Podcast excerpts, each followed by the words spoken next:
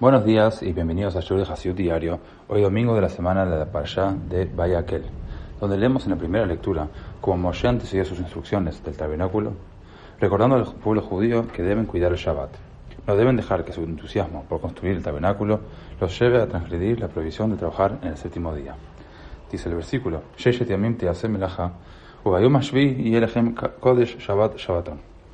Moshe le dijo al pueblo judío, Trabaja seis días y el séptimo día será sagrado para ustedes, un reposo absoluto.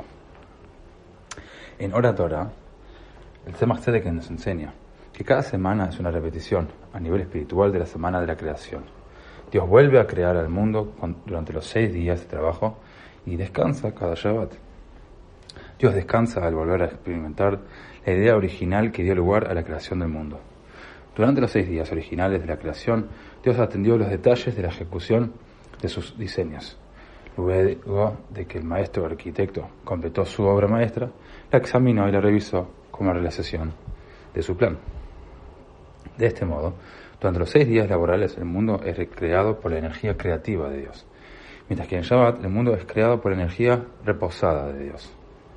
Nuestra tarea en Shabbat entonces no es trabajar en rectificar la creación, sino experimentar la creación como la morada divina que hemos trabajado en hacer durante la semana. Entramos en este estado de conciencia absteniéndonos de las 39 categorías de trabajo creativo que hacemos en la vida cotidiana.